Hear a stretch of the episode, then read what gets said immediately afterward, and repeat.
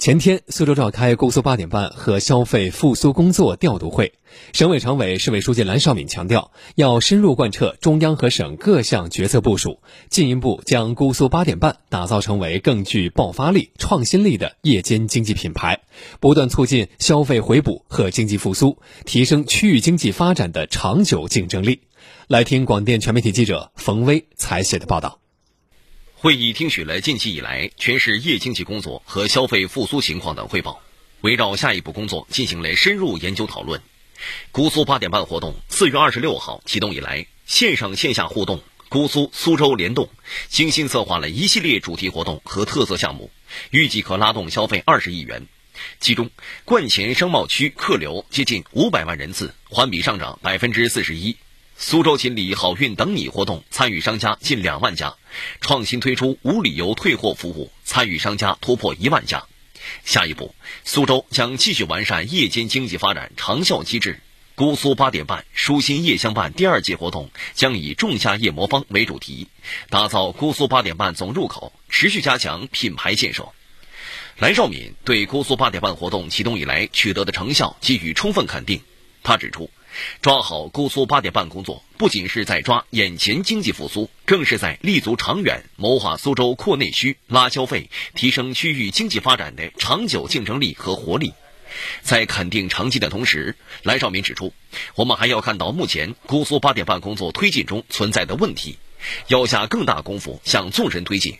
就做好下一步工作。蓝绍敏要求，要把消费信心提得更足，要在打造消费热点上主动作为。依托苏州特有的人文景观，借助网红大咖、短视频平台等载体，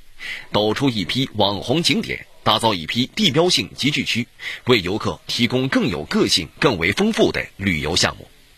要在深挖消费潜力上善抓机遇，要结合姑苏八点半项目品牌，在坚持柔性监管、审慎监管的前提下，支持各地开展店外设摊和集中夜市试点。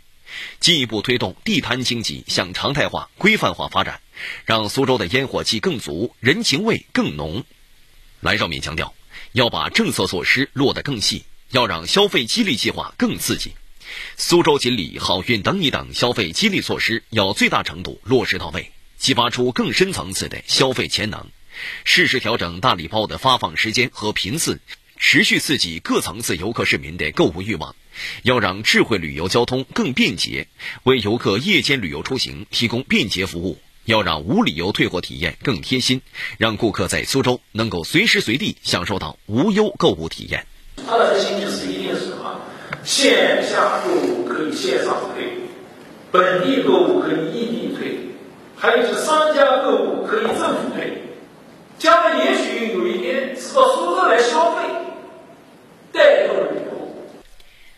蓝绍敏指出，要把夜经济品牌打得更响，要让产品项目最特色，精心策划姑苏八点半第二季品牌项目，要让消费环境最舒心，不断提高夜间消费便利度和活跃度，要让品牌营销最专业，不断点燃夜经济品牌的热度和活力。